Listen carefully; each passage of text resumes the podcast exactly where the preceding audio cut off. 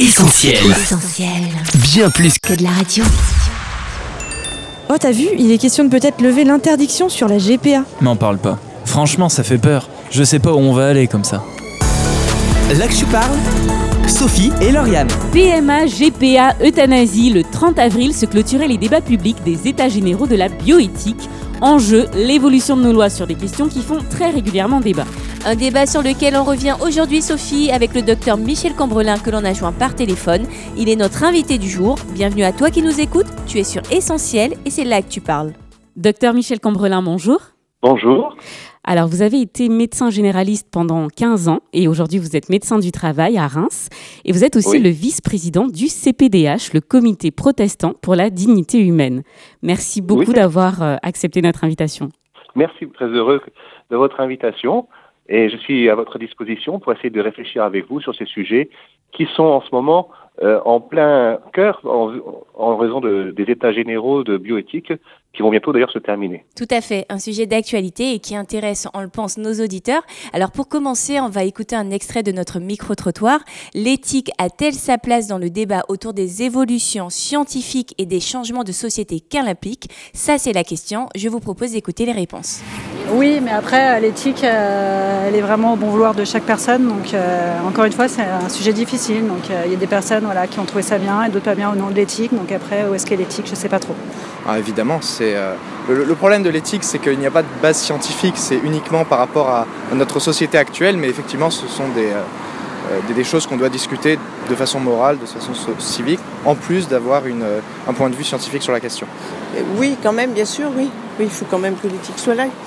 Il faut qu'il y ait. euh, Enfin, ça peut pas se faire euh, arbitrairement. Il faut quand même qu'il y ait une éthique qui, qui pose des bonnes questions et puis qui euh, amène des bonnes réponses. quoi. L'éthique, euh, ouais, je pense qu'on peut. euh, Il y a toujours, euh, ouais, il y a toujours des questions éthiques autour de ce genre de, de débat. Oui, pour moi, oui. ouais. Docteur Cambrelin, une réaction à ce qu'on vient d'entendre? Eh bien, je crois que avant les problèmes d'éthique dans la société, on n'en parlait pas tellement, mais de plus en plus, en raison de l'avancée de la technologie, on se trouve face à des situations qui ont été révélées par les médias pour des cas extrêmes. Je pense aux cas extrêmes concernant la fin de vie, par exemple.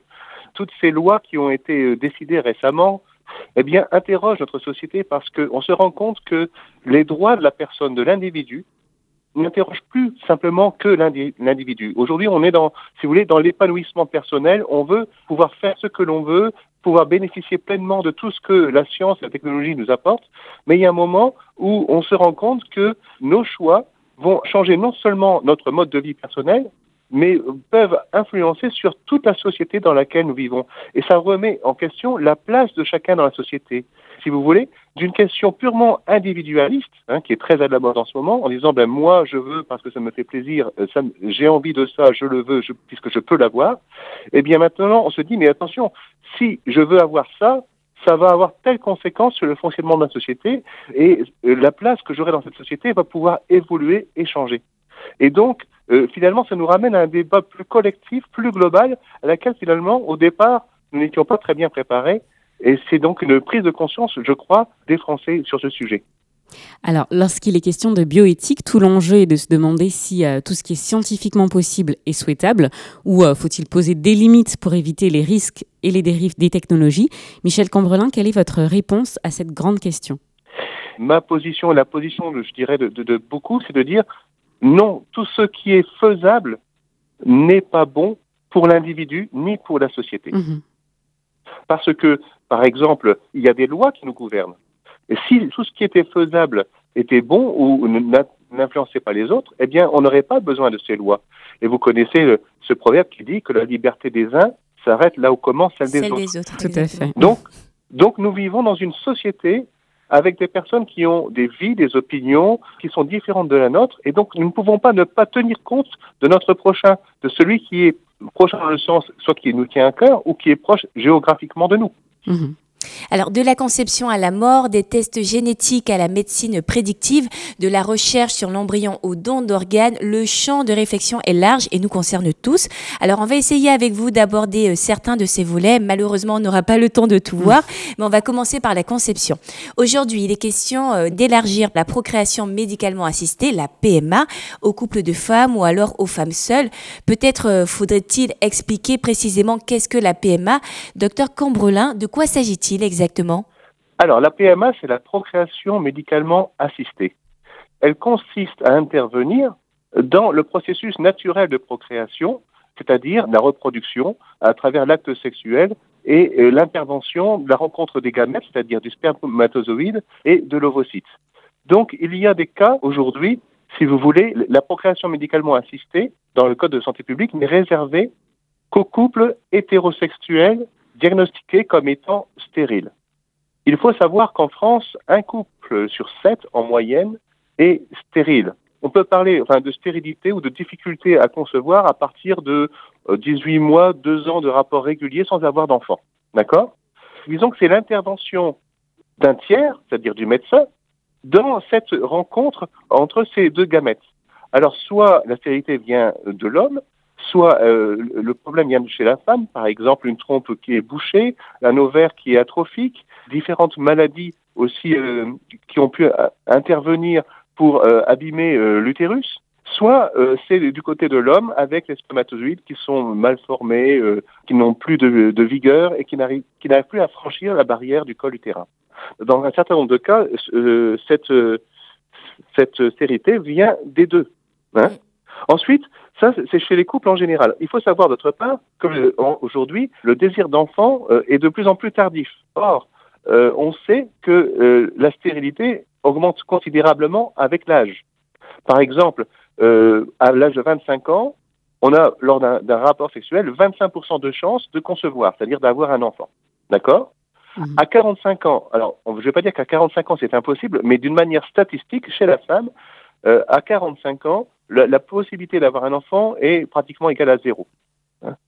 Chez l'homme, c'est pas aussi net que chez la femme, mais on sait qu'un homme de 45 ans met cinq fois plus de temps à concevoir qu'un homme de 25 ans. Donc ce, dé- ce désir d'enfant euh, est, bien naturel, euh, mais euh, cette stérilité qui touche ces couples, c'est vraiment un véritable parcours du combattant pour arriver à avoir un enfant. Et c'est aussi, il faut le- en avoir la conscience, une véritable souffrance, une véritable Mhm. détresse. Et alors, en ce qui concerne l'élargissement de la PMA aux couples de femmes ou aux femmes seules, 60% des Français, selon un sondage IFOP, y seraient favorables. Nous avons aussi euh, mené notre petite enquête. On écoute les avis Oui. recueillis. Je suis d'accord. Pourquoi? Parce que je pense que d'avoir un enfant, c'est la plus belle chose qui puisse arriver, donc ça devrait être accessible à tout le monde. Il n'y a aucune raison qu'un couple ou l'autre serait plus à même à élever un enfant. Donc je suis tout à fait pour euh, la, la- la PMA pour, pour les femmes, euh, pour les couples de femmes. Euh, oui, ben, parce que je pense que chacun a le droit de décider de ce qu'il veut, quoi. C'est difficile de répondre à ce genre de questions. Euh, euh, non, pour moi, non. Un enfant doit avoir une mère et un père. Alors, des avis en majorité euh, favorables. Docteur Cambrelin, une réaction peut-être? Oui, alors, euh, ce- ces sondages qui donnent donc euh, l'avantage, si je puis dire, une majorité de Français favorables à la, à la PMA pour toutes, hein, vous savez, tout dépend comment on pose la question. Si vous posez la question, par exemple, du droit de l'enfant, alors là, les réponses diffèrent. Parce que c'est vrai que euh, là, on pose la question de dire est-ce que vous voulez donner un droit à quelqu'un? Donc, une femme célibataire, aujourd'hui, ne peut pas bénéficier de la PMA. Un couple de femmes homosexuelles ne peut pas non plus en bénéficier. Donc, on pourrait dire ces catégories de personnes n'ont pas euh, ce droit-là, alors que les couples hétérosexuels l'ont. Donc, ça paraît injuste de dire mais, mais voilà, eux, ils ont le droit, pourquoi pas moi? Pourquoi pas eux? Donc poser de cette question, on se dit ben oui, nous euh, dans la rue, on est là, on se dit bah oui. Mhm. Après tout, moi c'est pas mon problème, mais je vois pas pourquoi ça me dérange pas qu'eux ils aient ce droit-là. Ça ne me regarde pas. En fait, si on pose la question autrement, eh bien si on pose la question sur le droit de l'enfant d'avoir un père et une mère, Mhm. cette question de pour l'enfant d'avoir droit à un père et une mère ne devrait même pas se poser parce qu'il est inscrit dans la loi. L'enfant dit la convention, c'est même pas une loi française, c'est la convention internationale des droits de l'enfant qui a été ratifiée par la France. Et cette convention dit que l'enfant a le droit d'être élevé par un père et une mère. et il a le droit de connaître autant que possible l'identité de ses parents. Cette PMA euh, a entraîné que des enfants ont demandé des comptes parce qu'ils n'avaient pas accès à l'identité biologique de leur père biologique. Ils avaient un père éducatif qui les a élevés, qui les a aimés, certes, mais ils voulaient connaître et n'avaient pas forcément accès. Donc déjà, depuis, et ça, ça existe depuis la loi bioéthique de 94. Aujourd'hui, on va avoir des enfants qui non seulement n'auront pas accès à leur père biologique, mais ils n'auront pas accès euh, forcément à la présence d'un père, par exemple dans le, cas d'un couple de femmes homosexuelles, ou dans le cadre d'une femme célibataire qui n'aurait pas de, conjoint, par exemple. Donc, c'est priver délibérément un enfant de son père et de la connaissance de sa filiation. Et donc ça, c'est un droit pourtant qui lui est reconnu par le droit français à travers la Convention internationale des droits de l'enfant. Alors, si vous posez la question, est-ce que, euh, par exemple, euh, ces femmes pourraient avoir le droit d'avoir accès à la PMA. C'est dommage, elles n'ont pas le droit. Ben, euh, on va dire, ben oui, c'est dommage, elles n'ont pas le droit. Euh, pourquoi on leur refuserait ce droit? Mais si vous posez la question en disant, mais est-ce que l'enfant a le droit d'avoir son père? Est-ce qu'on peut le priver délibérément de connaître ses origines? Qu'est-ce que vous en pensez, messieurs, dames ben, Les gens vont dire, ben non, ben euh, c'est pas juste. Cet enfant, il a des droits. En plus, c'est la Convention internationale des droits de l'enfant, c'est la loi française. Ça veut dire que si on met en, en œuvre cette politique de PMA, enfin, si on adopte euh, la PMA pour toutes, on va avoir dans la loi française, eh bien, une contradiction mhm. avec le droit existant. C'est-à-dire que la loi française et cette convention internationale ne reconnaît que le droit de l'enfant. Et là, on, on veut faire paraître le droit à l'enfant. Une distinction importante pour que nos auditeurs comprennent bien le droit de l'enfant qui se distingue du droit à l'enfant comme vous venez d'expliquer. Exactement et je dirais la protection aussi du plus faible, c'est-à-dire cet enfant qui ne peut pas euh, se défendre avant sa venue. Lui, il peut pas choisir, il ne peut pas prendre un avocat, on ne lui demande pas son avis mmh. dans cette situation. D'accord? Donc, euh, je crois que les questions sont mal posées, elles sont orientées, et les gens ne sont pas, je dirais, informés de toutes les conséquences, parce qu'en fait, cette question de, de, de, donner le droit à des femmes d'avoir euh, accès à la PMA alors qu'elles n'y avaient pas accès, c'est pas simplement une question individuelle comme semblent le, comprendre euh, les personnes que vous avez interrogées d'un premier abord. Mhm. Ça remet en question la place de l'enfant de notre société. Est-il un produit commercial, un produit de consommation, ou alors est-il quelqu'un qui a pleinement ses droits dans, euh, la société que l'on respecte dans sa diversité? Parce que euh, ça va poser aussi d'autres questions que nous aborderons peut-être après. Tout à fait. Alors on a parlé de la PMA, on va parler de la GPA, la gestation pour autrui. C'est régulièrement débattu. Est-ce que vous pourriez là aussi nous expliquer de quoi on parle? Euh, Cette gestation par autrui est interdite en France actuellement. C'est le recours euh, à une mère porteuse, procédé par lequel une femme porte un enfant pour le compte d'un autre couple et s'engage à remettre l'enfant au couple demandeur à l'issue de la grossesse. Il y a un contrat qui est signé entre la mère porteuse et les parents dits parents d'intention. Et euh, évidemment, euh, en général, et même à chaque fois, cette mère porteuse, gestatrice, est rémunérée. Ça peut aller jusqu'à 100 000 euros. Alors, vous l'avez dit, cette GPA, pour l'instant, est interdite en France. Pour autant, le débat revient régulièrement sur le fait de l'autoriser ou pas. 64% des Français y seraient favorables, toujours selon le même sondage IFOP. Qu'en pensent les personnes que nous avons rencontrées au cours de notre micro-trottoir? On va écouter. Alors je sais que c'est un sujet sensible. Euh, J'ai pas trop d'avis par contre euh, dessus. Euh, peut-être oui, ça devrait être ouvert à tout le monde. Euh, je sais pas. Il faudrait peut-être que les mœurs s'évoluent. Euh, pour l'instant, ouais, c'est vrai que c'est un sujet sensible. Donc j'ai pas trop envie de donner mon avis. Je suis un peu plus contre cette méthode parce que je pars du principe que il est quand même beaucoup plus intéressant de pouvoir adopter facilement que de pouvoir euh, euh, faire de la gestation pour autrui. Ça me paraît beaucoup plus intelligent aussi d'adopter. Il y a tellement d'enfants qui ont besoin de famille. Euh, donc que ce soit des, familles homoparentales ou hétéroparentales, ça me paraît beaucoup plus intéressant de, pouvoir adopter plutôt que de, pratiquer la GPA. Oui, je pense que oui. Parce que chacun doit décider pourquoi il y a une loi qui décide pour les gens. Enfin, je pense que c'est... Non, si on ne peut pas avoir d'enfants, mais c'est qu'on ne doit pas avoir d'enfants, malheureusement. Je le vois comme ça c'est un peu, un peu dur ce que je dis, je trouve, pour, certainement pour une femme qui ne peut pas avoir d'enfant. Alors là, les avis sont plus mitigés. Euh, une réaction, docteur Cambrelin? On, voit que cette question de la GPA est déjà le fait simplement que l'on en parle, même si elle n'est pas à l'ordre du jour dans la révision des lois bioéthiques actuellement. On sent que derrière la PMA pour toutes, la prochaine étape, si cette PMA pour toutes est adoptée, hein, eh bien, ce sera effectivement la GPA. Mm-hmm. Sous la question suivante, c'est si on donne le droit aux couples de femmes homosexuelles d'avoir des enfants par la technique. Pourquoi on refuserait ce droit aux couples homosexuels masculins Ce serait une injustice. Donc, vous voyez, on ouvre là une boîte de Pandore. À partir du moment où on ouvre une porte, eh bien, à chaque fois, d'autres individus vont demander des droits supplémentaires qui ne leur étaient pas accordés parce que la technique le permet. Mhm. Hein parce que, évidemment, la, la GPA, ça implique un recours à la PMA, un transfert d'embryon. Et on revient dans ce que vous disiez, cet aspect commercial de l'enfant. Alors là, ça pose des problèmes encore plus compliqués. À savoir qu'aujourd'hui, je rappelle que le Comité consultatif national d'éthique, qui s'est plutôt, lui, prononcé en faveur de la PMA pour toutes récemment, par contre, continue, euh, depuis son arrêt de 2010, à s'opposer à la GPA. Pourquoi? Parce que cela repose encore le problème du droit de l'enfant.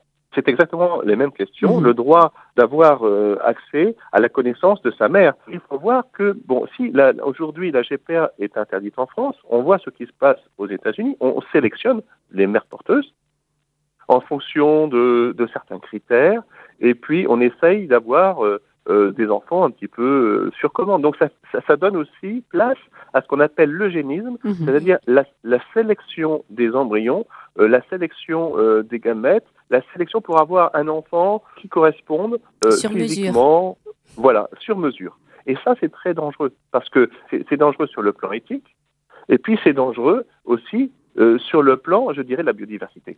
Ensuite, il y a aussi le problème euh, éthique pour la mère porteuse. On sait que, parce qu'il s'agit là d'un commerce très juteux, qui déjà pénètre en France, d'autant plus que la circulaire euh, Taubira de 2013 a permis la légalisation, euh, je dirais, automatique des enfants nés de mères porteuses à l'étranger. Alors, concernant la nationalité, hein, Mhm. et donc, euh, finalement, c'est facile. On, je, je caricature un petit peu, hein, je caricature, mais on va faire ses courses à l'étranger, on ramène l'enfant, Mhm. et puis euh, la circulaire euh, régularise la nationalité, pas de problème. Alors qu'avant, c'était vraiment un problème. C'était euh, l'enfant avait toujours ses parents, pouvait vivre chez ses parents, mais on voyait qu'il ne pouvait pas avoir aussi facilement cette nationalité. Finalement, c'est déjà en cours, et finalement, c'est cette décision, euh, ce débat sur la GPA, eh bien, euh, euh, va être l'objet d'un véritable lobbying commercial, et il y a déjà des cliniques à l'étranger, il y en aura ensuite en France, qui sont très puissantes et qui vont faire un, euh, vraiment euh, un, un profit très juteux là-dessus. Et pour faire plus de profit, on sait que c'est plus facile. Alors je caricature, hein, mais c'est plus facile à fabriquer euh, dans les pays du tiers-monde que dans les pays riches. C'est-à-dire qu'une une, une mère porteuse américaine coûte plus cher qu'une mère porteuse indienne. Mhm. Et vous, vous avez peut-être entendu parler de ce qui se passe en Inde avec, et aussi dans certains pays d'Afrique avec ces cliniques de mères porteuses. On prend des gamines de 16 ans, on les met dans des... C'est comme dans une ferme, si vous voulez. On, on- on les met dans un endroit, elles n'ont pas le droit d'en sortir, elles sont sous contrat, elles touchent quelques centaines de dollars, hein, ce qui pourrait représenter énormément pour leurs familles très pauvres, et on leur fait faire des enfants. Mm. Et, et ça, c'est vraiment une atteinte à la dignité humaine intolérable. C'est une forme d'esclavage qui existe déjà et qui se développe. Parce que de toute façon, à partir du moment où on va ouvrir cette possibilité de la GPA, eh bien, il va y avoir une explosion des demandes. Hein Mm. Donc, c'est vraiment aussi, il y a le droit de l'enfant, mais il y a aussi la dignité humaine et le droit de la mère porteuse.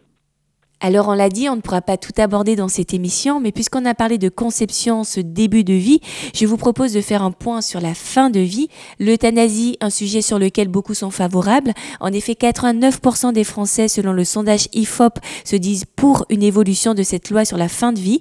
On a voulu là aussi recueillir quelques avis à ce sujet. Je vous propose d'écouter les réponses. Alors oui, on doit l'assouplir. Euh, Moi, j'ai été touchée de très près et euh, je sais qu'on doit pouvoir décider de son corps. Euh, J'ai une maman euh, qui a une fin de vie difficile et euh, c'est vrai que ça aurait été plus facile si les lois avaient été plus souples, moralement et psychologiquement pour les familles et pour elles euh, également. Je pense que oui. C'est... Mais ce serait au choix du malade. Et surtout pas de sa famille ou, euh, euh, ou de quelques personnes que ce soit. Et ça doit aussi être dans un cadre très précis. Là, je trouve que oui. Parce que l'euthanasie, ça nous appartient. C'est-à-dire que c'est notre propre vie sur laquelle enfin, on décide si on veut vivre ou mourir. Alors que dans l'autre cas, euh, mettre un enfant au monde, euh, c'est différent après par la suite. Alors des avis qui sont clairement favorables, c'est un sujet important, on le rappelle, que l'on maîtrise peut-être peu. Docteur Cambrelin, qu'est-ce qui se cache derrière ce mot euthanasie? Alors, l'euthanasie, Ça vient du grec euthanasia qui veut dire mort douce. C'est l'acte d'un tiers, donc d'une personne extérieure, destiné à mettre délibérément fin à la vie d'une personne à sa demande afin de faire cesser une situation qu'elle juge insupportable. Le problème, c'est quel type de situation? Je précise que le refus d'acharnement thérapeutique n'est pas de l'euthanasie. Mhm. Hein? Le refus d'acharnement thérapeutique qui est prévu dans la loi française, c'est-à-dire dans une situation de fin de vie, quand les traitements sont inefficaces et que l'on n'a pas d'autre solution à proposer à la personne et que ces traitements ont des effets secondaires qui le font davantage souffrir qu'elle n'apporte de résultats, on peut décider, ou la personne peut décider de refuser ce traitement, et le médecin peut dire aussi, je ne ferai pas d'acharnement thérapeutique Mhm. parce que finalement le traitement fait plus de mal que de bien à, à cette personne. Je dirais enfin que soigner est à l'opposé de faire mourir. Ces missions sont contradictoires pour le soignant. En tant que médecin, je pense que ça vous parle encore plus. Voilà. L'euthanasie, vous voyez, aujourd'hui, on affiche le chiffon rouge de la mort qui est décrite comme atroce, angoissante et surtout de la douleur. Et donc, les gens, euh, si vous posez la question, vous faites un sondage, monsieur, est-ce que vous avez envie d'avoir mal et de souffrir atrocement quand vous allez mourir Non. Euh, Évidemment. Et, et alors, dans ce cas-là, que pensez-vous de l'euthanasie? Ah ben, Ils vont tous vous dire, ah ben non, ben moi je ne veux pas souffrir, je veux être euthanasié. C'est une mort douce. Hein, ils appellent ça une mort douce. Et il y a même une association qui dit que ça, c'est cette façon de mourir dans la dignité.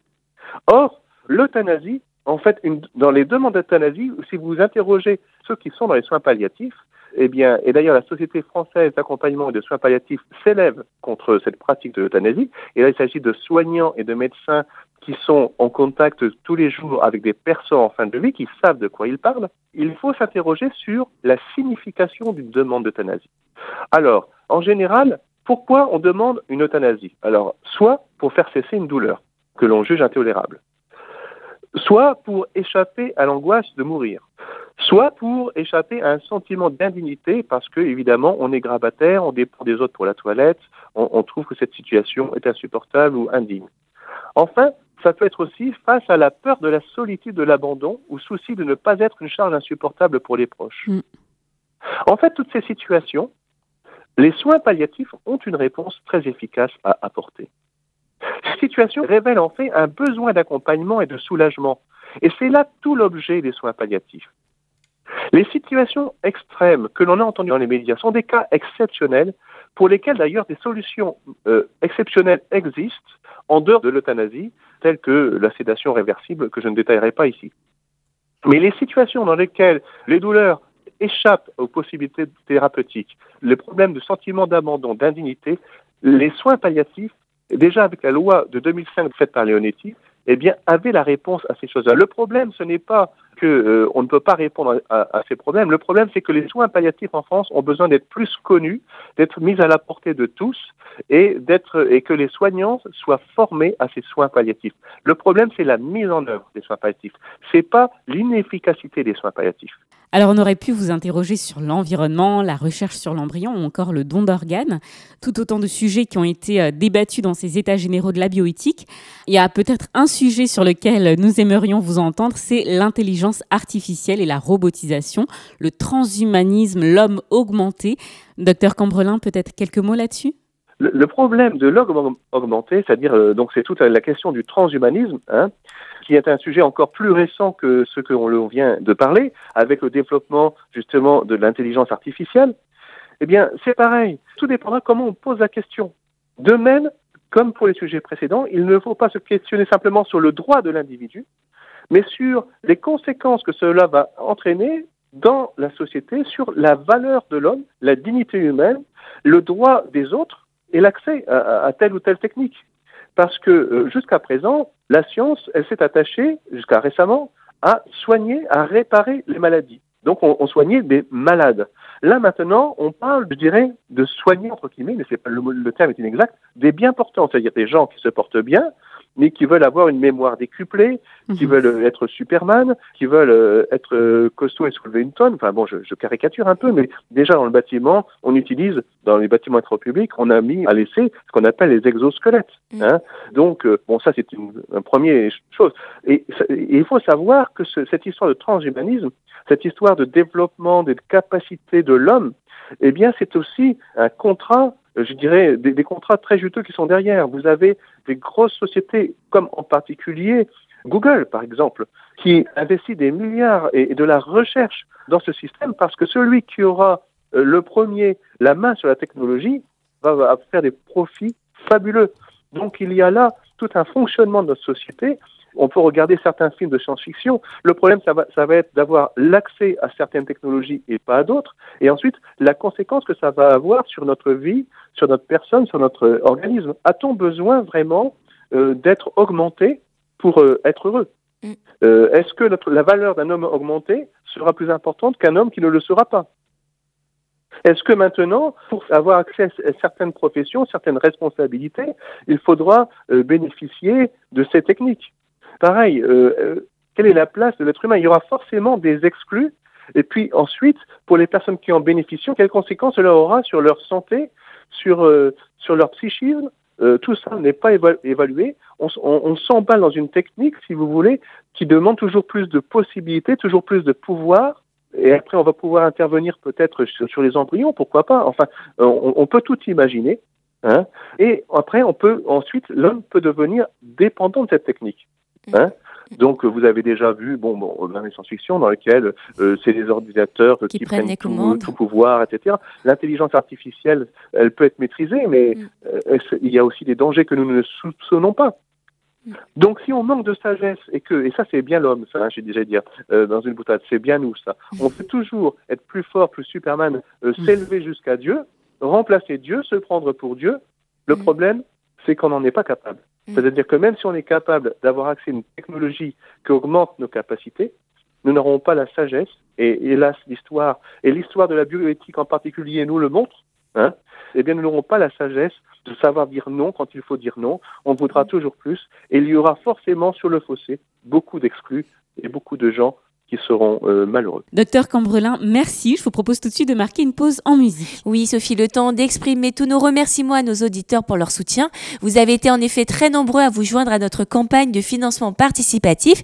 Grâce à vous, on va pouvoir réaliser de beaux projets à découvrir sur notre site soutenir.essentielradio.com. Une adresse aussi pour tous ceux qui veulent nous aider à aller encore plus loin.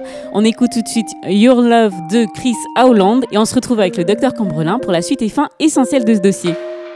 I'm in awe of what you did when you saved me.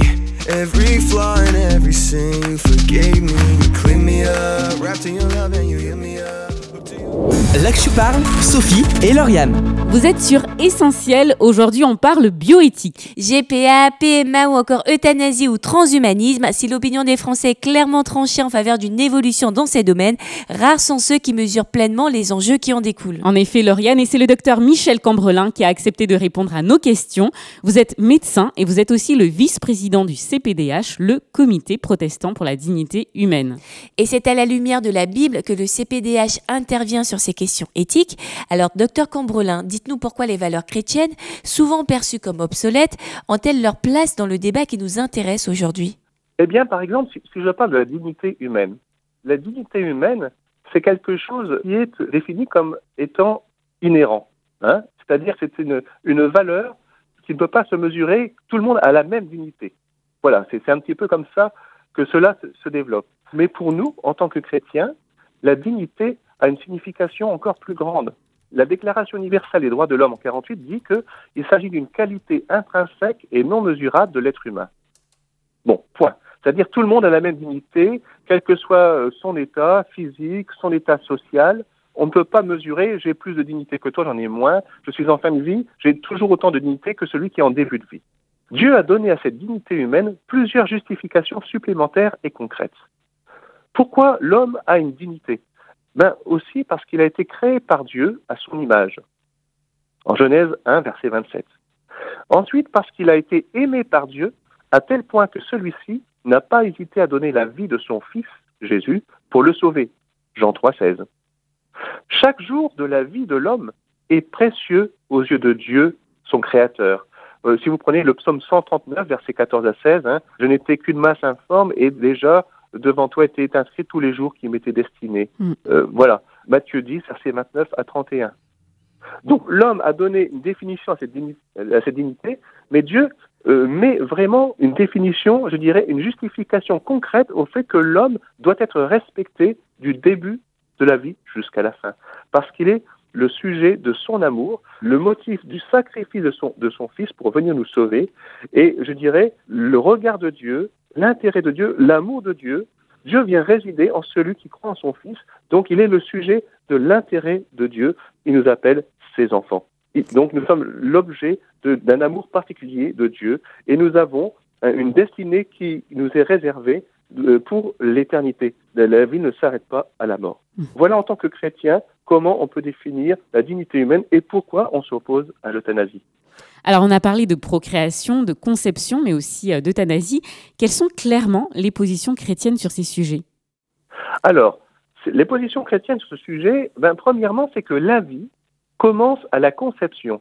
Et qu'est-ce que c'est la conception? C'est la pénétration du spermatozoïde dans l'ovocyte. C'est-à-dire à partir du moment où un spermatozoïde qui, a l'ADN du père rencontre l'ovocyte euh, qui a l'ADN de la mère, il y a donc tout le patrimoine génétique qui est là, et si les choses évoluent naturellement et se passent euh, normalement, eh bien, tout est fait pour le développement d'un être humain, donc que Dieu aime et que Dieu a voulu avant même sa conception. Donc, elle doit être respectée. Déjà, il y a cette parole que tout le monde connaît bien, tu ne commettras pas de meurtre, qui est aussi bien dans l'Ancien Testament, en Exode 23, que dans le Nouveau Testament, reprise par Jésus en Matthieu 19, 18. Ensuite, cette vie, elle commence à la conception, et donc ce psaume 139, je vais vous le lire quand même, versets 13 à 16.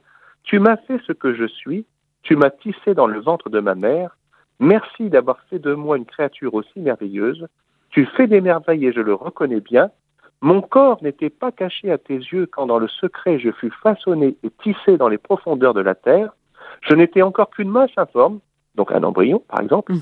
mais tu me voyais et dans ton registre se trouvaient déjà inscrits tous les jours que tu m'avais destinés alors qu'aucun d'eux n'existait encore. Donc on voit vraiment que chaque être humain est le sujet d'un désir de Dieu, que Dieu a un, plan pour sa vie avant même qu'il existe et que donc euh, on doit le respecter, non seulement déjà pour sa propre dignité, mais parce qu'il est le sujet du désir et de l'amour de Dieu, son Père. Il dira par exemple en Jérémie 1.5, Avant de t'avoir formé dans le sein de ta mère, je t'ai choisi pour faire ce ministère prophétique. Et avant ta naissance, je t'ai consacré, je t'ai établi prophète pour les nations. Voilà. Donc l'importance de la vie humaine. Docteur Cambrelin, un grand merci pour votre éclairage. Peut-être un conseil si on veut aller plus loin dans cette réflexion? Pour ceux qui voudraient creuser ce sujet, le CPDH a fait ce qu'on appelle des fiches repères. Oui qui sont téléchargeables depuis leur site hein, sur www.cpdh.org et sur les différents sujets de bioéthique ou de, société, vous avez des fiches recto verso très simples qui font la synthèse de sujets qui vous aident à réfléchir sur la GPA, la PMA, la laïcité, enfin des tas de sujets. Euh, je vous invite vraiment à aller les consulter sur ce site. Effectivement, on les recommande. J'ai pu les consulter et elles sont euh, très bien faites. Merci, euh, merci à vous et peut-être à bientôt pour un prochain dossier de l'Actu Parle. À votre service, merci. Merci, pareillement. L'Actu Parle, Sophie et Lauriane. L'Actu Parle touche à sa fin, mais vous pouvez déjà retrouver cette émission et plein d'autres sur essentielradio.com ou sur notre page SoundCloud. N'hésitez pas à réagir aussi sur notre numéro WhatsApp, le 07 87 250 777, et vous pouvez nous laisser vos coms sur les réseaux sociaux. Nous, on vous dit à très vite pour un prochain dossier, et en attendant, bonne écoute sur Essentiel. Salut Salut L'Actu Parle, Sophie et Lauriane. On retrouve, tous nos programmes sur essentielradio.com.